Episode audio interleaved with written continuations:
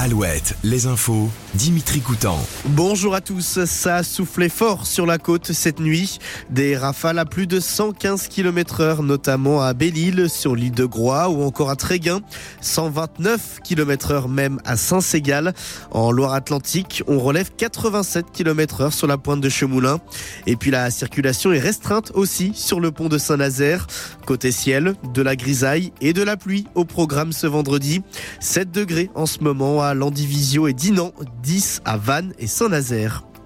À Redon, des agriculteurs ont mené une action coup de poing dans la nuit de mercredi à jeudi.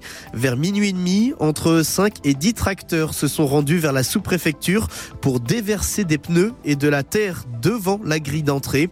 Mais au même moment, une patrouille de gendarmes se trouvait dans les parages. Certains manifestants ont été contrôlés tandis que d'autres se sont enfuis sans avoir déchargé leur benne. Justice à un homme de 52 ans devant le tribunal correctionnel de Nantes aujourd'hui. Il est suspecté d'avoir provoqué deux fausses alertes à la bombe les 1er et 2 janvier dernier à la gare de Nantes. Son procès avait été repoussé à deux reprises car ses propos étaient incohérents et nécessitaient une expertise psychiatrique. Le projet Éco-Combuste avance à Cordemais, entre Nantes et Saint-Nazaire. Le maire de la commune a récemment signé le permis de construire, tandis que la préfecture a validé le dossier.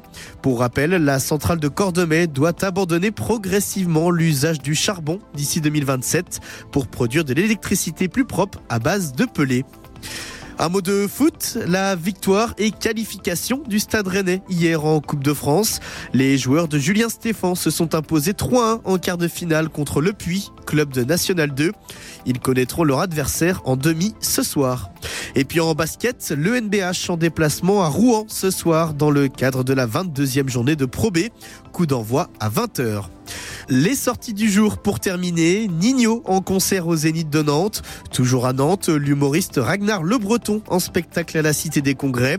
Autre humoriste, Bérangère Krief qui se produit au théâtre à l'ouest d'Auray ce soir et demain. À Brest, le festival électronique Grand Bain ce vendredi et ce samedi. Et puis retour en Loire-Atlantique avec le début aujourd'hui du salon Habitat dans la métropole nantaise à Rezé. Le matin Alouette, Alouette. 6h10.